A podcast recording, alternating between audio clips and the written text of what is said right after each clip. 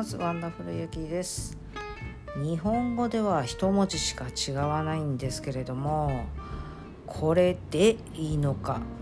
これがいいのかというお話です。日常の生活の中のあらゆる場面で決断ってしていますよね。些細なものから大きなものまであると思います。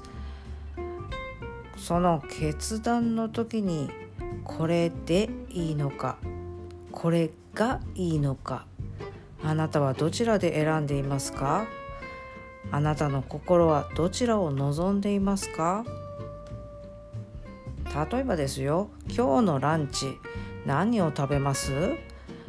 どこかへ食べに行きますか？それともコンビニに買いに行く予定ですか？あまたまた愛情たっぷりのお弁当を持参されているのでしょうか？別にねそれをどれを選んでも問題はないんです。全然構わないんですよ。ただその時にどう選んでいるか。これでいいのか。これがいいのか。自分にとってどれが心地いいのか。気持ちいいのか。そういうことを気にされてますか？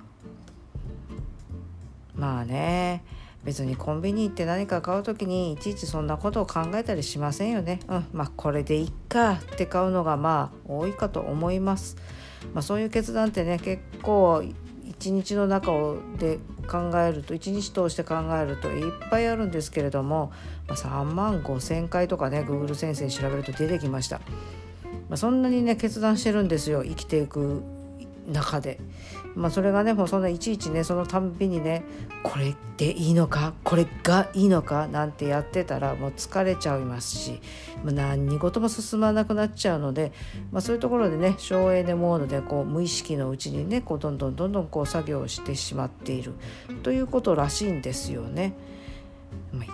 1日に3万回もねいちいちそんなことをチクチク考えてたらやってらんないっすよね。まあねそういう決断の中からですよまあ一つでもね二つでもねちょっとこう意識を向けてみてはどうかななんて思ったりするんですよ。でまあねなんでそんなこといきなり言い始めたかと言いますとですね最近ねあの自分を見失っているというか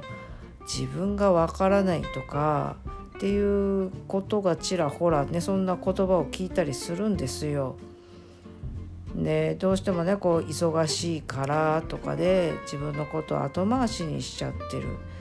で後回しにしちゃってるからだんだんこう自分が本当は何を望んでいるのかが分からなくなってきているみたいな感じのことをねおっしゃってる方がいたんですよ。で私はね今独り身でもう自由気ままで自分のことだけを考えて生きていますので、まあ、すでにね何を決断するにも自分がどうしたいかを考えるんですけれども、まあ、ご家族があったりねこう周りの方とのしがらみっていうのももちろんありますから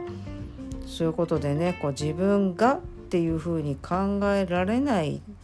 時、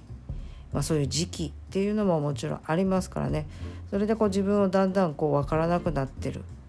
でまあ私ね一時あのちょっと自分を見失っていた時期がありますので、